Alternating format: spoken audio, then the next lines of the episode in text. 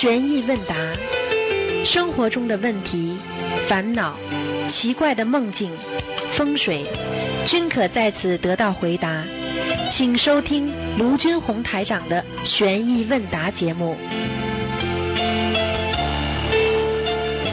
好，听众朋友们，欢迎大家回到我们澳洲东方华语电台。今天是二零一七年十二月十号，呃，星期天，农历是十月二十三。好，下面就开始解答听众朋友问题。喂，你好。师傅好。啊，你好，嗯。喂，师傅好，弟子给师傅请安，师傅。哎，请讲吧，嗯。哎。啊，今天有几个问题想请教您。呃，上次不是有一个同修，不是说菩萨告诉他，呃，设十个佛台就需要百分之五吗？平均一个佛台，平均一个佛台消零点五的业障。请问师傅，这一个是针对菩萨根据个案，还是一个共案呢？共共性的问题呢？师傅，一个佛台消多少的业障呢？师傅？实际上有点共性的，因为帮呃帮人家设佛台，就等于帮你帮他把菩萨请到他家去啊。你说这，你说这功德大不大？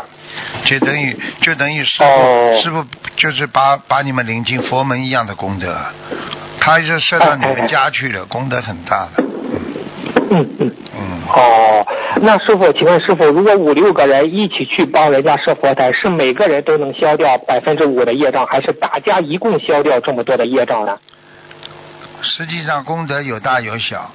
要看你的，你如果去用菩萨的诚心诚意啊，去很努力的跟他一起帮着弄啊，你的功德跟他得到一样大，根本不是说不是说里边只有百分之一百大家分的，而是每个人都可以拥有百分之一百到百分之十，明白吗？对对对对对，明白明白。你跑到那里去你不干活，你在边上念念经助念，那么十咯，二十咯都可以了。对呀，对对。如果去干活了，帮忙一起了，哎呀，跟他解释啊，跟人家讲啊，很努力了，你五十六十就上了，你就这样。嗯嗯，对对对对。明白明白，谢谢师傅的慈悲开示。师傅之前不是有一个同修，不是说他不是梦到佛陀告诉他，你再设几个佛台，你就可以回天了嘛？就是那种师傅不是解答他能回天的资格。而这个同修呢，他是他这个同修呢，谈了这么几点，师傅您可以看一看，因为设佛台非常关键，这里边也有很多的细节。师傅他说了这几点，您您给点就是给指导一下。他说第一，为同修设佛台，建议先了解对方的修行状况。是否一门精进、真修实修，并确定同修可以做到一心或诚心供奉佛菩萨，才能协助同修设佛台。如果对方对佛菩萨、对法门没有升起信心，设佛台纯粹是为了得到菩萨的加持保佑，自己却不认真的学佛修心念经，反所求不灵，反倒可能会谤佛谤法。这呃，师傅这一点可以吗？师傅他说的这一点太严格一点了，嗯。严格一点，你如何改正呢？呃，稍微软软性一点吧，就是说，只要他能够好好学佛啊，精进努力修心，一门精进，就可以给他设那个心灵法门的观音堂这个佛台就可以了。嗯，太多了，太多，因为你要知道，你把菩萨引进他家，他修得好，不是不是你们的事啊。师傅引进门，修心靠个人呐。如果我现在，我现在有这大概要将近三万个弟子了，对不对？你想想看，你想想看，这这他们修得好，修得不好都有啊。你说要我帮他们背，那背得起不啦？有的就就是靠他们自己背了，没办法。嗯，明白明白。那师傅，你像遇到这种情况，有的人他是觉得心灵法门的佛台非常漂亮嘛，他也没有念经，他说你们帮我设一设吧，设个心灵法门佛台，那这样我们也会也要帮他去设吗？是吧？那不要了，那不学佛那是另外一个概念。好看，好看是家具，那不是信佛，这个是不同的概念的。嗯，这种这种情况很少，情况非常少。嗯，很少。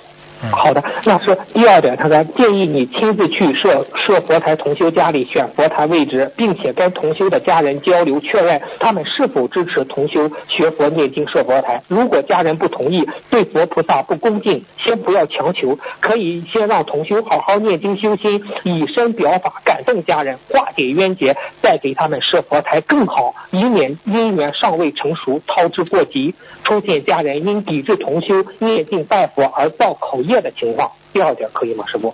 嗯，也太厉害了，因为他只要愿意设，你就让他设了，设了之后，他家里他自己来解决，解铃还须系铃人，你不能了解的太多了，你不就是帮他忙设个佛台吗？你用不着参与的太多，明白了吗？哎，有的时候，有的时候，啊，你给他设好佛台之后，说不定他念念经，他家里人都相信了呢。对对对对。啊，你不能说因为你家里人还不相信，那我度你们的时候，你们很多人还不相信呢，那对不对呀？嗯。那我不能说你有觉悟了我才度你呀，那怎么度啊？是。啊。明白。明白明白，那师傅他是第三者，建议设佛台的同学为蛇台许愿二十一张小房子，给房子的要经者和自己的要经者多消业障，化解冤结。在佛台设佛台之前烧送完毕，身上和家里的七成越好，更容易请菩萨到家里，是这一点可以是吗？嗯，这个应该可以，这个应该可以哈。嗯，再就嗯再就是。建议祝愿设佛台的同修，就是我们设佛台的这些同修，要自身一门精进，气场好，业障少，发心要正，否则祝愿同修的气场不好，也会造成一定的影响。助缘的同修出发之前，在家里家中佛台祈求观世音菩萨和龙天护法前来设佛台同修家里助缘，并加持佛台可以顺利圆满，佛光普照。建议助缘同修多念。大悲咒烧送小房子，以尽量以最好的状态去助缘，这个可以吗，师傅？这个可以。其实呢，可以啊。他只要跟菩萨一讲，他功德更大。嗯，更大哦。要跟菩萨讲的。啊，跟菩萨讲，我今天帮某某某去设佛台，希望观世音菩萨佛光普照他，能够让他怎么怎么怎么一讲了嘛，好啦，功德无量了。哦。哦，哎呀，哎，师傅，真的就是，我觉得这个设佛台真的是一件非常法喜的事情啊，真的是师傅。对呀，很好啊，我过去不知道帮多少人设佛台呢，呃，他们家里没有东西，我就去帮他们去买东西送过去，嗯，人家人家感动的不得了，你看看看这个设佛台多重要，嗯。是是是啊，师傅，那分享一个法喜的事情。你看，这不是说设佛台嘛？有一个同学他发过来了一个，呃，就是说当天他不是设佛台嘛？菩萨意念告诉了他一些话。哎呀，他是这样说的：孩子就是观，他说是观世音菩萨这样说，孩子今就是设佛台的当天，孩子今天甚是法喜，甚是法喜。今天到场的这些孩子都很好，和菩萨妈妈有缘分，和你有缘分呢。今天到场，诸佛佛子都受到加持。今天菩，今天妈妈洒甘露，有病去病，没病去灾。今天妈妈破例，挨个佛子加持。今天佛台很庄严，白衣观音也到场，给诸佛子加持。你师傅早就到了，告诉菩萨妈妈，你的徒儿给你设了一个这么庄严的佛台，还请菩萨妈妈多多加持诸佛子。师傅，嗯嗯嗯，这就是 非常专业。嗯，师傅，那叫南京菩萨说，就就告诉他他几句说：金光灿灿到你家，你不修行谁修行？十世因缘一成熟，一世修成报佛安。这是南京菩萨告诉他。嗯。然后，嗯，观地菩萨说：看到诸佛子，我观地菩萨法喜充满，我会为诸佛子保驾护航。这时候观地菩萨说：“师傅，您的法身又，您的法身告诉他说，弟子们要爱国爱民，帮助师傅弘法度众。师傅心急呀，那么多的孩子都在受苦，你们要加快脚步，帮助那些有缘众生还在受苦的众生们，早一点闻，早一天闻到佛法，早一天开悟啊！好好听师傅的话，师傅很爱你们，师傅不会骗你们的，师傅是为了你们好，能够超脱六道，不。”在轮回，在人间很苦的。师傅现在豁出命去弘法，去弘法，没有几年了，能闻到佛法都是几世有修养。师傅，哎，你现在听到师傅跟人家菩萨不一样吗？什么不一样？知道吗？啊，师傅修的不好，所以话多。嗯，不不不，师傅您是心急呀，想 多给我们讲讲啊，师傅。师傅话多。嗯，没有办法，现在社会上很多人，对不对啊？其实你不信，你也是会受苦。你信了，你至少知道是为什么受苦，那你可以改变呢。你不信，你也受苦啊。对不对啊？人家出了车祸，啊，很多人送到医院，他还不知道为什么。哎呀，我不当心。很多人知道因果报应，出了车祸，啊，念经了，他永远不出车祸了。那出车祸的人，这次生病看好了，下次还在出车祸，就是这样啊。明白明明白了明白了，谢谢师傅的慈悲开示。师傅，您在白话佛法里开示忏悔分为理事忏和理忏。后来在节目录音里，他是礼忏要修到一定程度才能显现。请问师傅，我们如何能够尽快五蕴皆空，修到礼忏呢？这个礼忏以外的，反正不管修什么，都要真真的忏，真的忏就叫拜忏，拜忏就是要对菩萨要跪在那里呀，然后完全要求菩萨保佑啊，自己做错了。啊，忏悔嘛，实际上就要真忏呀，实忏。啊，不管理忏也好，对不对呀？啊，都是要真正的忏悔。一个人怎么能不忏悔呢？不忏悔，什么都搞不清楚啊，明白吧？嗯嗯，是是的，是的。其实师傅，我感受到一点，就是说，您的，您就是您的孩子犯了错误，您就是当时那么严厉的，就是急的就批评他，但是你只要您的孩子，你一认错。呃呃，你就心就软了，就原谅他了，是这样吗，师傅？对呀，我就是这样的。我从来，你想想看，一个师傅又不是又不是为了对孩子怎么样，就是为了什么？就是要学会真忏悔呀，让孩子懂得什么叫忏悔。因为佛曾经告诉我们，他有两个孩子，一个孩子就是从来不做错的，还有一个孩子就是做错马上就能够忏悔的。对不对呀？嗯嗯嗯。啊，所以对对对，所以一个人能够真忏啊，他完全就是无怨无悔的啊，去真的忏悔自己做错的事情，啊，他就会慢慢的把忏悔就会慢慢的改变过来了。什么叫悔啊？悔啊，就悔过呀，悔过自新啊。忏什么？忏们就是把以往所造的所有的罪恶。啊，全部要认识他的错误真相，然后才能悔呀，对不对呀？悔了嘛就是不过了，不不去就再做了，所以忏悔很好的，忏悔就是洗衣服了，洗衣服，忏悔就是洗你的心脏了，洗你的心灵了，洗完之后你的愚痴啊，把你的愚痴迷惑颠倒，全部都洗干净了，那你以后还有愚痴迷惑颠倒不啦？没有了呀。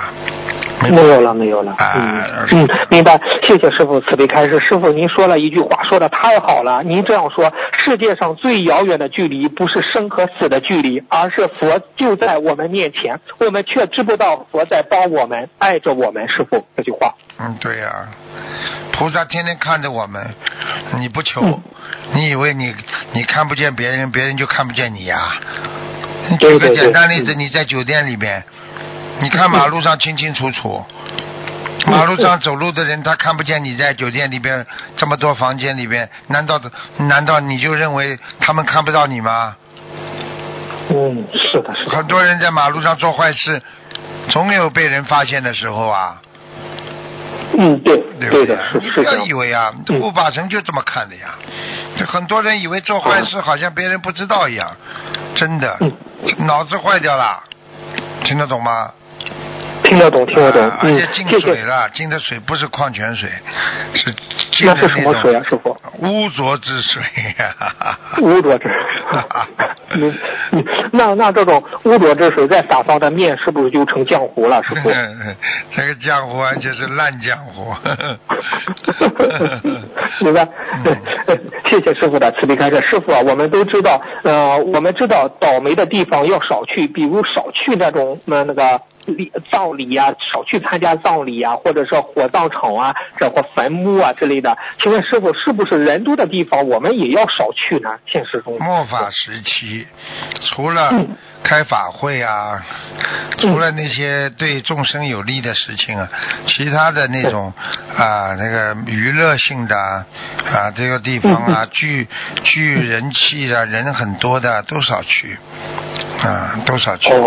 去的都不是这你去看，凡是凡是恐怖分子也好，要要要要杀人啊，搞恐怖，他都是找人多的地方，对不对？对对对，是的，是的，确实是他也不会找一个人的地方去做恐怖了，对不对呀？啊，是，对对对对对，明白了明白了。那谢谢师傅的慈悲开示。师傅，那个佛陀曾开示以下五事具足，人必胖无疑。贪食。体面、欢乐、无忧、太闲，唯有减食、减眠、减乐、多思、多劳，方可减肥。请师傅开示一下吧。就是人不能贪着呀，睡觉也要贪呢，所以为什么法师法师呢？是不是爱爱护他们？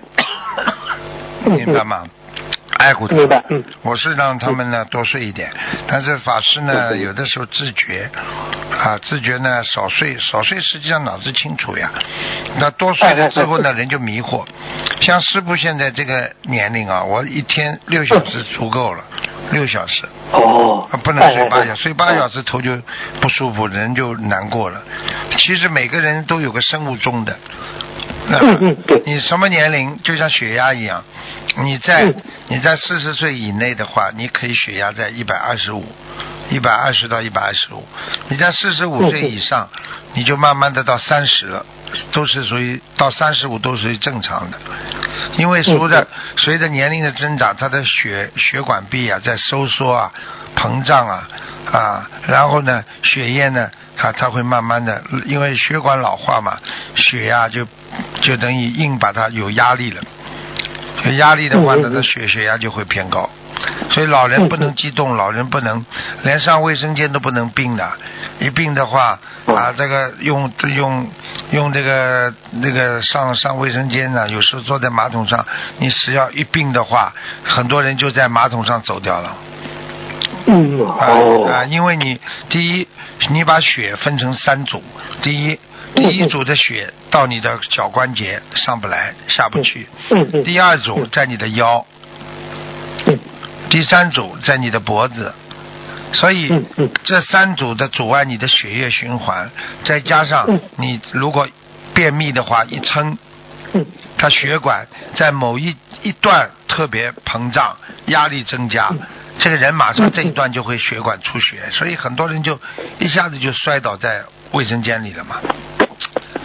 你去看为什么公共厕所里边，为什么老人的、残疾人的公共厕所为什么这么大？为什么安个铃啊？很多人就在马桶里出事的。哦，这是明白了，明白了。所以这个一定要懂的。所以老人家了，为什么要不要欲望太大？为什么不要生气难过？真的很容易死掉的。老人家上了年纪，很容易走掉的，明白了吗？嗯明白了，明白了，谢谢师傅的慈悲开示。那师傅，现在为什么很多同修就是现在末法时期，为什么很多同修就是气比较虚呢？这是一种共性，很多有不少同学就是气虚，这是什么原因呢？师傅？气虚两种，一个是外环境，一个是内内分泌失调呀。哦。你比方说。你这个人气虚的人，就是经常没有一种亢奋的感觉。那么我们说，我们说阳气不足的人经常会这样。嗯从身体里边来讲，阳气不足，经常对事物啊啊没有美好的未来。啊，看不到将来，整天唉声叹气，那这种人实际上已经是忧郁型的。忧郁型的人非常容易啊，唉声叹气，气不足，浑身无力，就是这样。嗯。还有一种呢，外环境，外环境嘛就是啊，给你的刺激的，让你抬不起头来了，做错事情了，那气虚啦，偷东西啦，被人家抓到了，你说气虚不虚啦？啊，就是这样。不虚虚，对对对对。哦，明白了明白了。好，谢谢师傅的，谢谢师傅的慈悲开示。师傅啊，那家中的风水好坏会影响一个人的命运。风水好的话。会得到更多的福报和更少的磨难；风水差的话，会会得到更少的福和更多的麻磨难。请问师傅，风水好而多得到的福报，会不会导致命中的福报提前透支呢？风水挡掉的磨难，会不会因业力没有爆发出来而积攒着以后再报呢？这个问题，师傅会的。如果你如果你今天完全站站着风水发财了，你这个是临时借来的。哦，借来的啊！你知道一个香港的小甜甜不啦？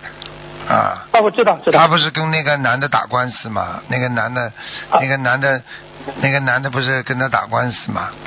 他家里的家里的小甜甜家里的八卦阵全是那个男的给他布的嘛。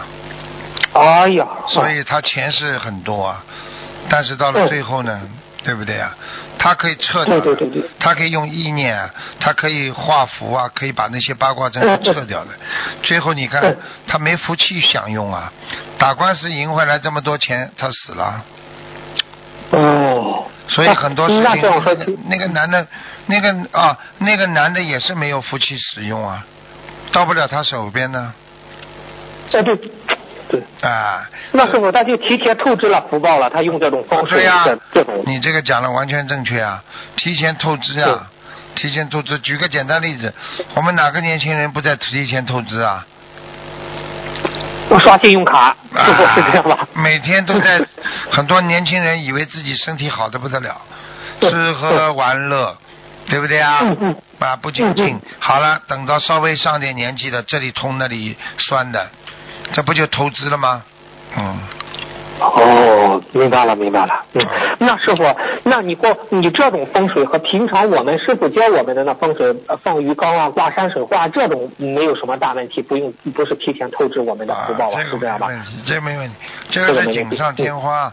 因为学佛人，学佛人本来就是有运气的，就有福气的。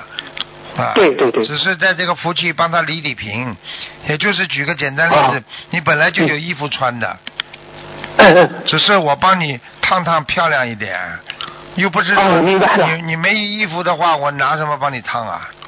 明白了？是的，是的，是的。风水对对对，风水就是你本来有衣服，我帮你烫烫好，洗洗干净，烫烫好，那么更漂亮。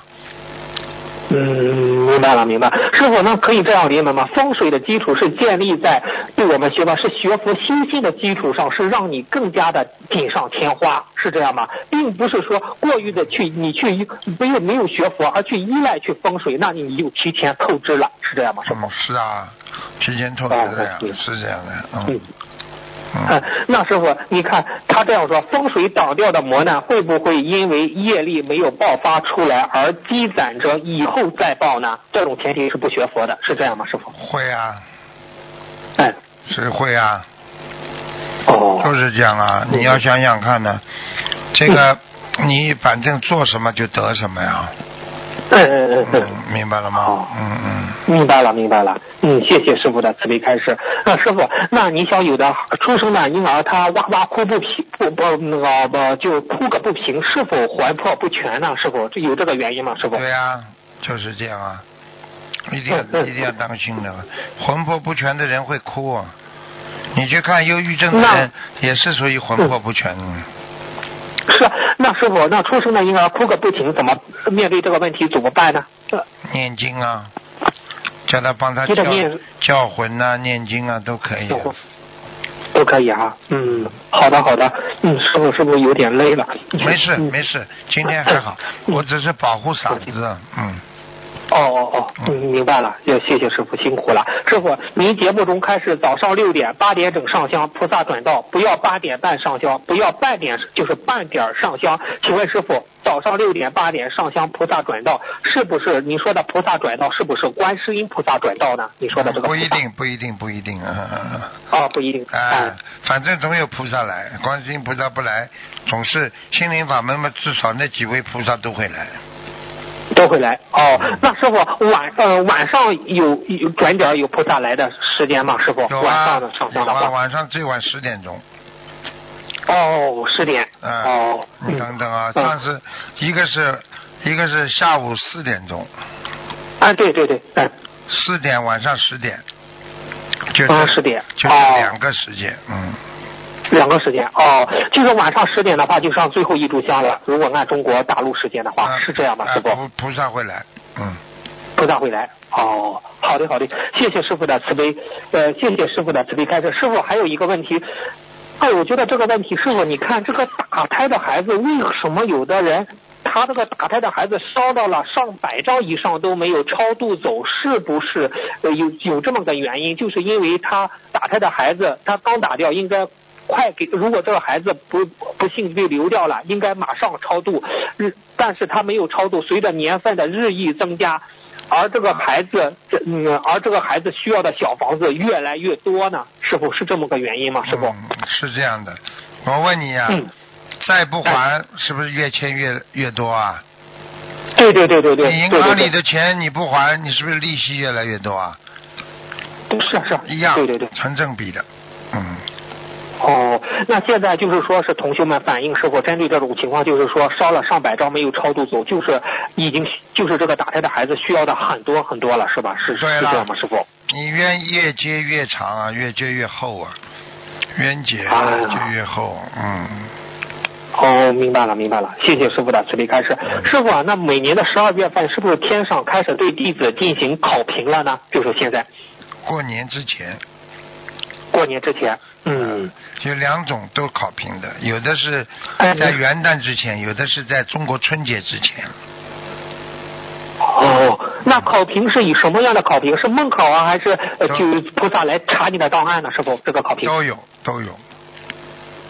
你看，哦、你看到到了年底的时候，好的更好，差的更差。哦，那好的更好，就是说你你今年做的非常好，菩萨奖励你；差的更差，就是护法神惩罚你，是这样理解吗？师傅？并不是奖励你的，你本身就有缘分的，有善缘的呀，善报，善报掉了呀。哦。但是你不好嘛，护法神惩罚你倒是真的，嗯。哦，那师傅考评通过的会有什么样的？嗯，会会咋样呢？师傅考评通过？好人呢？好人们一生平安啦，好人们好报啊，就是这样。嗯嗯。哦，那师傅，如果有的弟子莲花掉下来了，他也有资格接受考评吗？师傅，这个问题。都有，全部都有，照样考。对。哦。啊，莲花掉下来，你还是弟子啊，你没被开除啊。有有几个人师傅不要了，不要了嘛，他自己就知道了，他最后的自己的所有受报的情况，我我没办法救他了，因为我觉得他已经跟师傅无缘了。啊，明白吗？嗯。明白明白，那师傅弟子们的莲花有的掉下来之后，通过拜师在拜师的外面栽莲花，或平时通过自己的努力也求菩萨栽莲花，这两种状况，莲花栽上去的位置哪种高呢？还是一样高呢？如果一旦给它栽上去，你说第二次栽上去啊？啊，第二次啊，就是也就在法会外面祈求和在家里求菩萨给他栽莲花，这两种都可呃一样干净干净的东西一样。我举个不大好听的例子，你卖苹果的话，对不对啊？啊，你卖苹果的话，如果啊，你是一个好苹果，那么就放在那个那个档次里边卖。那你这个苹果差一点了，那你就放在差的苹果里边卖。那你说，你这个苹果差的，如果能够恢复到跟好的一样，我还是放在好的里边嘛，对不对啊？嗯，但是问题很多好苹果一旦被弄得差了，再要拿回来的话，就不一定能够帮你放在最好的位置了。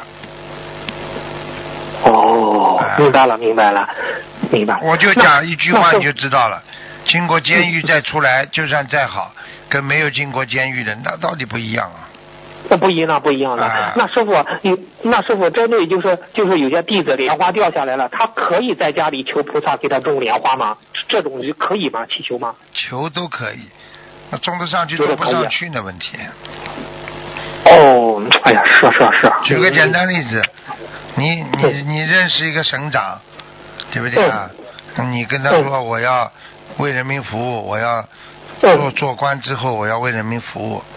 嗯，那你省长一提拔你就做官了，为人民服务 去了，那你天天在家里，你问，你问别人，你说我在家里天天求，我要做官为人民服务，可以不啦？可以的呀，可以的呀，你在家里求好。可以可以。谁？你你你怎么求得到啊？对对对对对对，道理就是这样。是是是是，那师傅我要为人民服务，师傅您提我个官吧。哇，什么官知道吗？这是什么官？什么官啊？就是叫无官。无官啊，无官无官就是心中要无，什么都这个官呢是什么？不要关人间的所有的繁杂的事情，五欲六尘的事情都不要去关，叫无关。无关。我讲的是这个关，你不要去看，你就不烦恼；你不要去看，你就没有任何的意境和意念。到了最后呢，才能达到人我即空，人我自空，明白吗？明白了，明白了啊！谢谢师傅的慈悲开示。师傅，最后一个问题，民间有句话叫“晚上吃姜等于吃砒霜”，请问师傅有这种说法吗？吃姜是否有时间的限制？就是姜是吧？啊，对对对。我问你，凡是有好的药，一定有它的副作用的。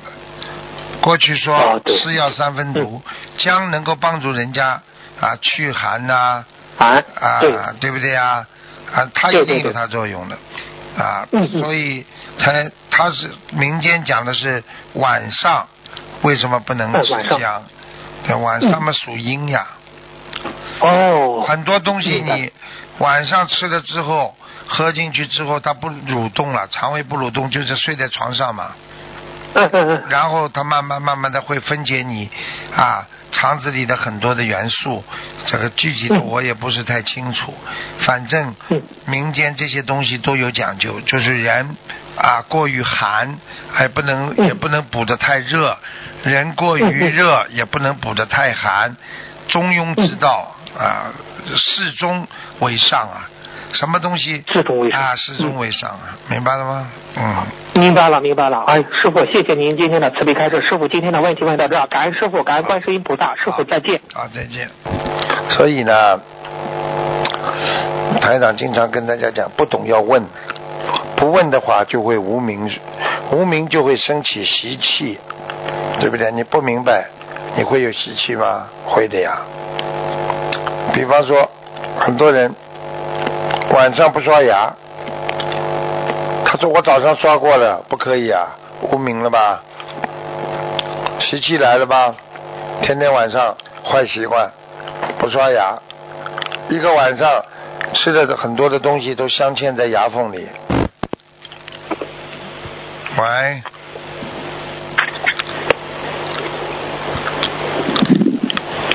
牙缝，牙缝，牙缝，请说话。呃，师傅。啊。呃，我帮帮两个同修问几个梦境。嗯。嗯。就是有一个新佛友，他梦到一个度他的同修带他去商店买了一个叫菠萝蜜的罐头。嗯。罐头特别大，水果特别好。商店的人说要十五钱。然后佛友还想这么大这么好，怎么价格还不贵？商店的人说没有太多的人知道这个罐头。他们买完了，这个佛友忽然发现罐头没拿，他就回家了。但他看到带他去买罐头的同修在院子里吃这个菠萝蜜的罐头，然后问了同修，同修说是自己以前买的罐头还没吃完，并给并给新佛友吃。请问师傅是什么意思？十五块钱是要念小房子的数字吗？他他修的不错，蛮好的，嗯。哦，应该新佛有念还是同修念？都无所谓，都可以。哦，嗯。好，谢谢师傅。还有两个老同修的梦境，就是这位老同修他梦见一位同修和他一起上厕所，他看见同修竟然在自己的呃就是尿液就像水龙头一样的出来冒了一缸。然后同修还泡在里面洗头洗澡，洗洗完还直接把头发扎起来就走了。他跟在后面走，看见同修越来越消瘦，然后请师傅解梦。背业呀，背的太多了，这还不懂啊？排出来的尿液嘛，就是他自己的业障啊。但是这个同修帮他背了，背的全身啊，越来越瘦啊，这样嗯，好，啊。好，感恩师傅。还嗯，还这个同这个梦境还是这位老同修的，他梦见在餐馆救下了两只兔子，结果在去放生的路上，发现兔子是假的，变成了四个玩具，然后同修很气愤，然后于是带人去找老板理论，老板碍于吃饭人多，就答应赔同修兔子和两罐，对不起，两罐精油，请师傅帮助老同修解梦。嗯，这个可能是放生里边有点不如理不如法。哦，好的，好谢谢师傅。呃，还有一个同修，他在梦里就是看到了三页纸，纸上写着很多人名，人名后面写了每个同修修行的时间，有的是五十几世，有的是六十几世，最后面还写着这些同修是怎么修成的，有的是靠师傅修成的，有的是靠自己修成的，请师傅解梦。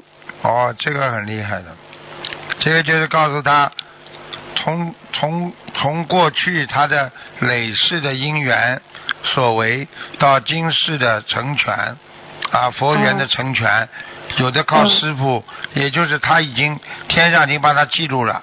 如果他现在这么不做坏事，这么修下去的话，他已经到了哪个界？他已经会一世修成了。就是这样，很厉害的。好的，这个好的。所以很多佛友他自己都不知道自己修了多少世，每个人的缘分不容易的，啊，真的不好好修，真的害死自己。好了。嗯，好的，谢谢师傅。还有一个同修的梦境，他去一块田地里整地，准备那个撒种子，田里土看起来不太好整，因为有很多美丽的石头，像是磁石上的彩绘。小小圆圆的，同修特想给收集给孩子们玩，然后这块地自己画成一张表格，每个师兄们都得来帮忙负责整理，然后同修在这表格上填写谁能不能做这些工作，同修只记得了三个人的问题，其中两个健康问题，一个是类似疲劳过度感冒，一个是肝硬化脂肪肝，同修各自在备注栏上打了康复。然后同修还没打完其他人的所有资料，又有其他事情要处理就行了，请师傅帮同修解梦。这很简单，这是我跟你说，天地之间、宇宙之间，每个人不可能是独立的，就像一个孩子生出来有爸爸妈妈一样，你就是孤儿的话，你也有爸爸也有妈妈的，所以天和地就是我们的父母一样。所以每个人到这个世界上来，全部天上地下全部帮你记录的。所以任何人啊，这个这个因缘汇聚时啊，果报还自受啊。明白吗？嗯，明白。好了。好，谢谢师傅。先，嗯，是这个是最后一个问题，是一位呃，是一位老同修提出的。嗯，就是有些同修，他说，像我们有些同修，他对那个佛法研究的比较好，理解的也比较好。但是每每遇到对境现前，就完全忘记了自己所学的理论，仍然是被对境牵着走。这也是因为借力定力不够造成的。但是现实中又不可避免对境的出现，而且师傅也说过，要通过实践才能够提高自己的境界。同学的问题就是在现实生活中，有些师兄和法师们可以完全不受现实生活中五欲六尘的干扰。也不用在对境中历练，但是他们却更容易修成正果。那么他们是怎么理解和实践的呢？换句话说，是不是避开现实生活的干扰，才更容易修成呢？请师傅慈悲开始。首先，我想验证一下，啊，这是师傅第几册里边讲的？呃，这个不是白话佛法，是是同修想问师傅。啊，看见吗？提的问题。嗯。我告诉你，环境锻炼人，你承认不承认？你今天想读书，你必须到学校，对不对？嗯嗯。你今天想吃饭，必须到饭店，嗯，对不对啊？你今天法师想脱离五欲六尘，你必须清修啊。嗯。对不对啊？一个环境对一个人的成长，你说有没有帮助啊？有。辅助啊！他们今天已经放弃家庭了。他们放弃了所有人间的一切欲望，他们身上没钱，对不对啊？他们就一个床铺，他们就一本经文，他们所有的所有的精神境界，就是他们的非常丰富的物质，嗯，精神物质，所以他们人间的物质就明显就没有了。这样的不受污染的环境，使他们更容易修成啊，嗯，对不对啊？然后。嗯，那那呃，师傅讲的是，就是说要通过实践才能够提高自己的境界。然后就是问题，就是在现实生活中，有些师兄和法师们可以完全不受现实生活中五欲六尘的干扰，也不用在对境中历练。你说可能吗？但是他们却更容易修成正果。你说可能不啦？第一，嗯，不可能。他小乘佛法修得好，他当然就是。完全就是可以摆脱个人的我我执啦，没有我执的话，他当然更容易接近这个修成无上正等正觉啦。嗯。对不对啊？嗯，对。当然比你们居士容易修成啦。嗯。他如果今天能够掌握到自己小乘，基本上修为自己能够守戒，能够开悟，那他更不是更容易进入大乘佛法吗？嗯，好了，你们连自己守戒都守不住，至少他们现在完全守戒啊！他们生衣一穿，他们什么什么像人间的事情都不能做啊！你们呢？嗯，什么人间事情都敢做，嗯，这就是差别，这就是你们造孽了，他们没有，所以他们更容易修成，明白了吗？嗯嗯，明白了，感恩师傅。就是那么这个红尘炼心这句话又怎么理解呢，师傅？红尘炼心。你去练呀，你练得出来不啦？人家高境界的人才练的。那你看师傅怎么练的啦？我不在红尘当中啊。嗯。你看我的心坚定不啦？坚定。你看我对人间东西贪不啦？贪。有什么好贪的？对。讲老实话，你看了，你就知道了什么叫七孔，什么叫九孔。这人就像个动物一样的，这还不懂啊？不穿衣服的全是动物啊，有什么好看的？真的，恶心的事情，人间都把它作为好事情，你还看不出来啊？人间恶心啊！你争我斗，为了一点钱吵来吵去，你说这个恶心不恶心啦？恶心。啊，骗人家钱的人恶心吗？你告诉我。恶心。好了，跑过去看见女人色眯眯的，啊就跑过去自己，还有那种录音癖。在公共场所就这么做，你说这种是是人还是动物啦？动物。好啦，你知道了吗？就好了。就就告诉你，红尘历练那是要有修为的，不是谁都练得好的。明白。把你放到一个恶劣的环境当中，所以很多过去电影里边有的呀，派进去卧底，卧到后来变成土匪了啊。嗯。啊，对不对呀？派你进去到人家黑社会，好了出来。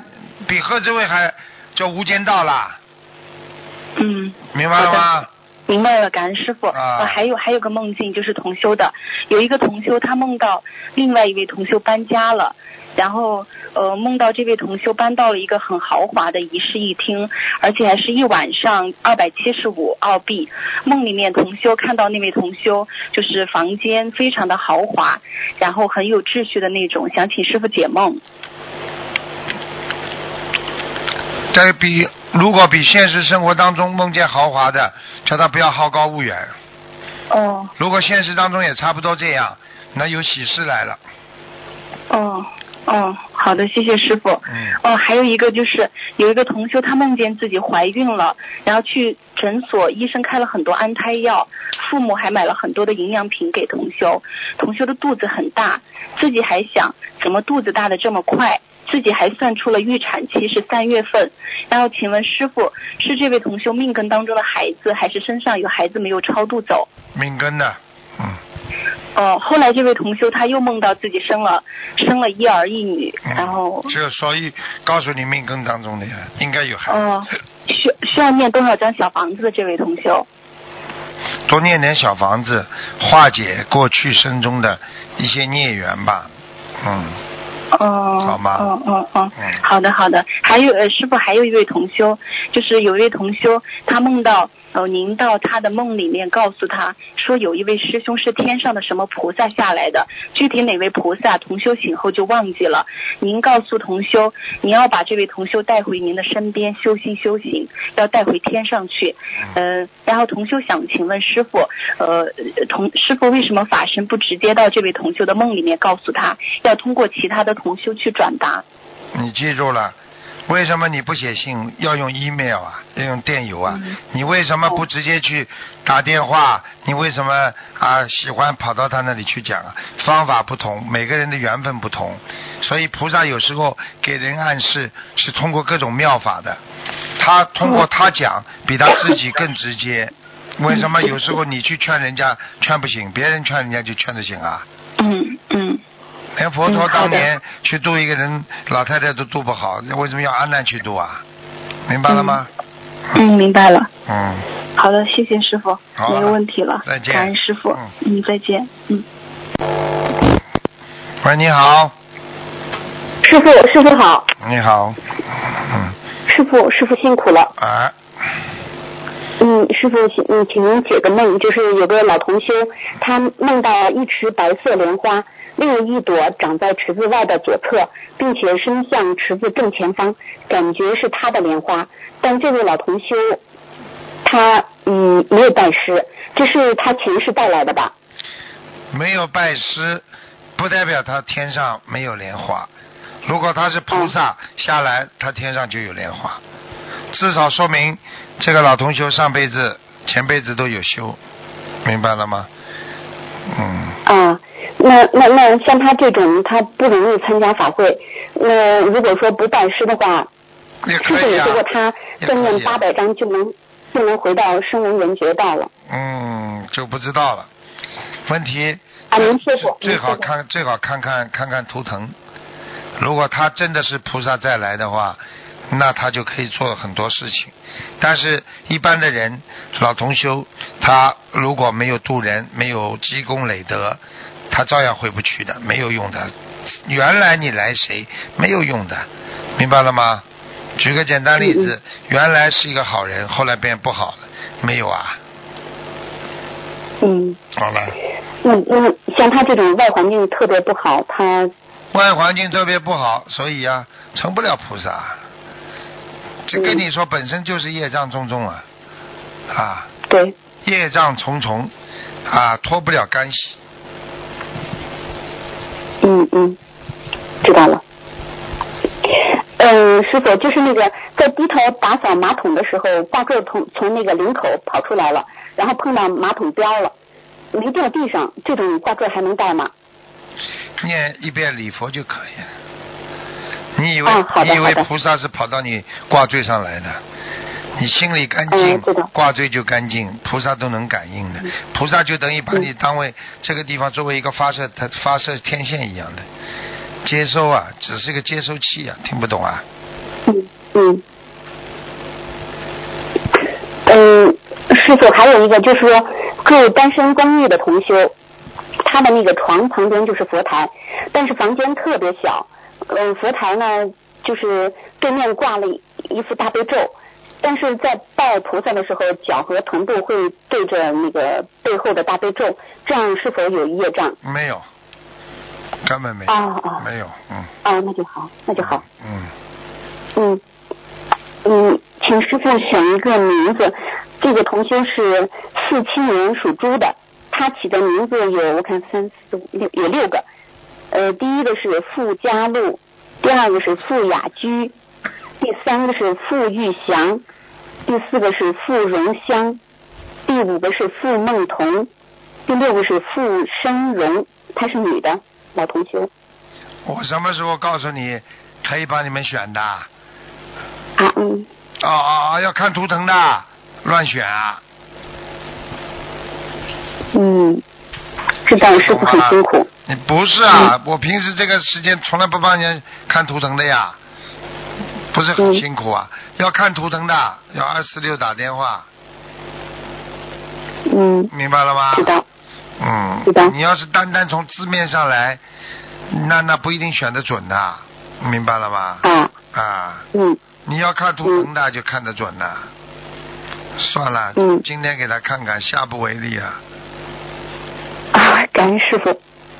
啊。四七年属猪，四七年属猪的。第三个叫叫什么名字啦？祝玉祥。啊，就这个最好了，其他的没一个好的，嗯。哦。好了。那那么他他曾呃他曾经用过那个傅玉明这个名字是不是也不好？当然不好啦，明了。哦。明不知道啊？明什么意思啊？啊。明不知道啊？明了，明不好的。哦。命啊，明嘛就是命啊。哦。嗯。哦。嗯。那就改成傅玉祥。祥啊，吉祥的祥是不啦？嗯。呃，飞翔的翔。一样。嗯。可以啊。嗯，好啦。嗯，感恩师傅再解一个梦，就是嗯有一个小同学，有有有一个那个同学的儿子，他是嗯他那个想给他儿子改名字，结果他就改了六个，改了六个以后，结果他就问了菩萨了。然后梦里边师傅就给他选名字了，师傅对着他六个名字都摇了摇头，说让他在原来的名字里加一个字就可以了，但是也没说加什么字儿。呃，最后他自己就就想着他那个他叫何宇卓可以吗？他原来叫何卓，他就改成何宇卓，这个宇就是一个王字旁加一个大大禹治水的禹。何宇卓啊，不看的，不能看的，你们这个不好。我就告诉你一句话，你求菩萨还是师傅来，明白了吗？嗯，对。哎，他为什么一求菩萨，师傅就来了？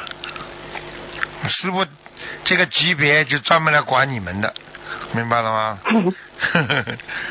感恩师傅。你们没到那个观世音菩萨过来的级别呢，要修得好，听得懂吗？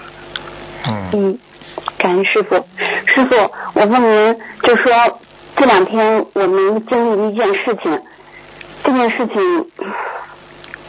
也是我们没修好，然后回来以后我就就为共修主求，修完了以后我发现我看到了菩萨，我好像进进入了另一个空间，我看到了菩萨真实的那那只手，就是那个佛手，菩萨举佛手啊，他立起来的那只手，我好像进入了另一个空间，然后我又看到了那个周仓菩萨。本来我们是供的那种像天似的，但是我看到了周仓菩萨那个特别特别清楚的，像就像雕塑一样。渐渐的，我又看到了那个观世音菩萨，也是一尊完整的那种圆润的雕塑像。然后我又看到了南京菩萨，背后发出那种就像佛陀发的黄光一样，嗯，金黄色的，嗯，呃，然后我今然后过几天我又看到了，就师傅开光的那个山水画。我就像站在了画里边一样，嗯，就在那个身临其境的感觉。我不知道我我是这两天眼睛出问题了，还是真的看到了。当然看见了，还眼睛出问题。你要说你眼睛出问题，我眼睛每天都出问题啊。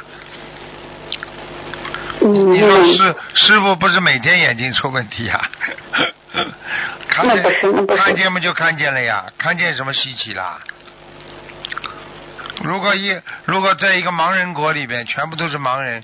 突然之间，你跑过去说你看得见，你算稀奇不啦？你告诉我，很正常的，人们本来就有天眼的，只是你们五欲六尘累世的这个这个啊这个业障所累所累，所以到了最后什么功能都没了，明白了吗？你去看好了，一个整天赌博的人，他什么功功功能都没有的，我不是跟你们开玩笑的。明白吗？智慧全部都全无了，所以为了赌到后来，为什么？你说谁正常人谁会卖老婆啊？赌棍到后来把老婆都卖了，我看到过新闻的，农村里啊，啊，几个人做他，有意做他，输到后来，这个人没智慧啊，啊，真的，好了，叫他写下来画押，啊，把老婆卖掉，那几个赌棍跑到他家去就把他老婆强奸掉了。你看看看，我就告诉你，一个人只要做那些稀里糊涂的事情，马上就是丧失智慧、丧失灵魂。所以像你这种看得见很正常，你只要好好的努力，这是个过程。你再往上修，你可能看不见了。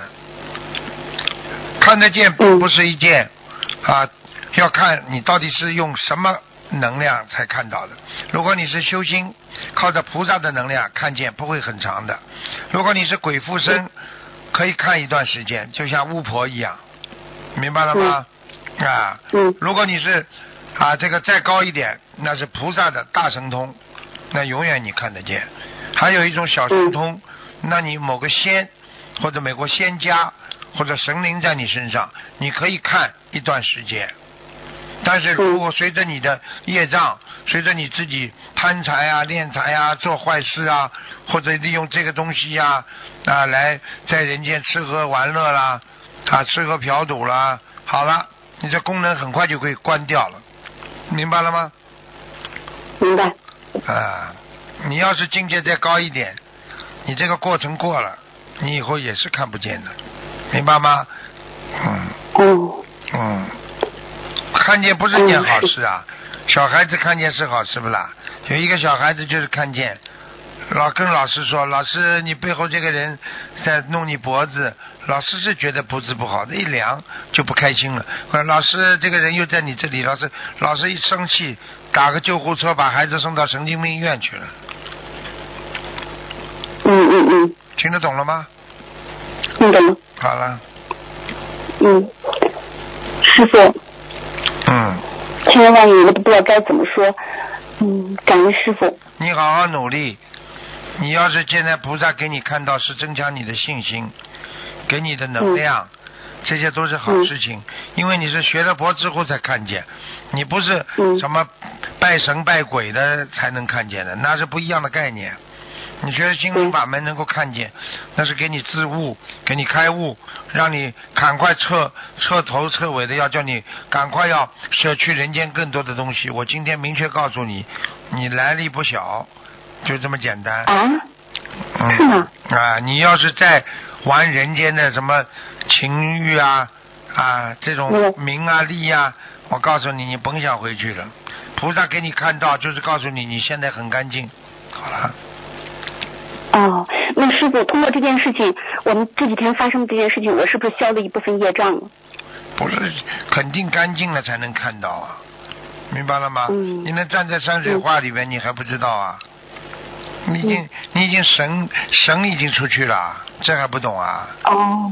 你所以没有像你们这，所以很多人跟着跟着师傅修，师傅自己都不知道的，修啊修到告诉师傅，我看见什么的，师傅说别瞎讲，好了，最后嘛。